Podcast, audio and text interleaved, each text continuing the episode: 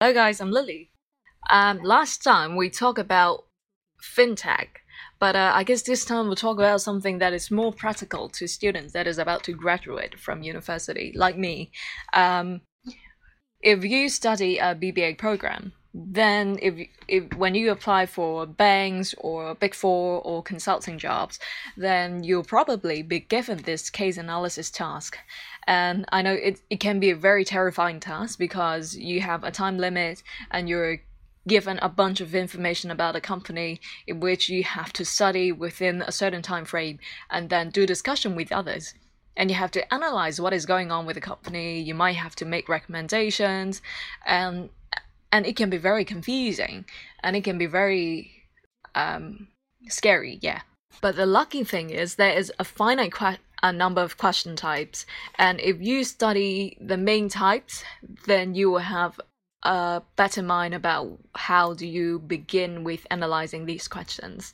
And uh, in this series, I will talk about the few most popular question types. That is, for example, the company analysis and also the M&A problems. Okay. Today we begin with M&A, merger and acquisition. Many students are terrified by these type of questions because I know in in the um, undergraduate program, we don't really hear merger and acquisition that often. And so many people don't really have an idea what is a merger and acquisition and what kind of benefit it brings. Why do we have to do a merger? Okay.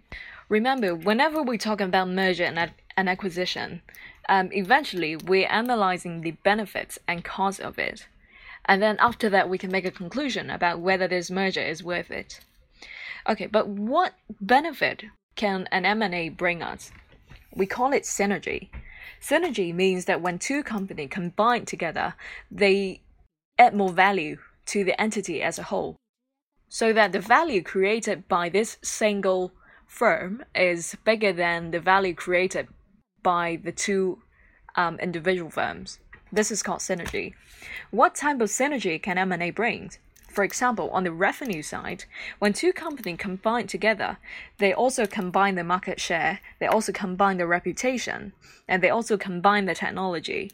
And what impact will it bring? When they combine the market share, then it becomes kind of like a bigger player in the market. And certainly it has more bargaining power regarding the price, um, that sort of things. And also the same thing for reputation. If both company have a really good reputation when they combine together. This is going to be even stronger than before. And about technology, this is, I guess, somewhat simple because if you have two company that have different strengths, then when you combine together, you basically incorporate this strength into a single product. Or even if you don't, um, this shared technology can help it can serve as kind of like product diverse, diversification. So a company that is specializing in elderly product now combined with a company that is really good at um, producing, say, product for the middle aged or even the teenagers. When they combine together, they have a whole series of product ranging from young age to old age. Like, and we can also have cost synergy. That is that means they can share marketing costs now, they can share the production costs by, for example, um, cross cross sharing the um, the factories and different regions. Or they can share the operating costs, the human resource, they can share their office, they can share other things. And also they can have lower capital requirement, just like what I've mentioned with the um, utilizing facility, that, that sort of things. Now we know the benefit to this M&A. It's also important to evaluate the cost. One very typical problem is that first of all, how do you finance the project? It can be very costly to acquire another company. Do the company have enough cash or do they have enough money um, to buy another company? How are they going to finance? Say through debt, through equity. If you if you finance this project through a debt, then in a few years' time you have to repay a huge amount. Will it cause any financial difficulty to you? Is it going to affect our liquidity if we use cash to buy a certain percentage of uh, market, um, of, of the firm's equity now? How long does it take to realize this synergy? This is something related to what we call the post-merger integration. When two companies um, combine together, they don't immediately become one single entity. It takes time for the people to adjust to it, for their facilities to adjust it, and for the the company as a whole to adjust to it. And what type of post-merger integration problem there can be?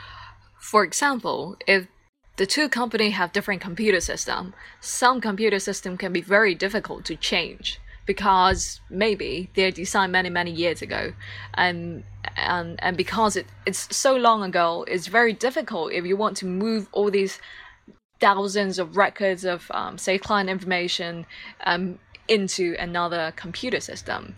By doing that, maybe you can, but then it can be very costly. You have to hire a lot of ex- IT expert to do it. Um, that is the cost problem. And secondly, regarding the culture of the firm, say Google is known for having a relatively relaxing culture.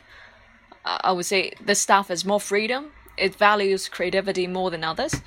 What if it combines with a Japanese firm that is known for having a really strong hierarchical um, um, um, culture?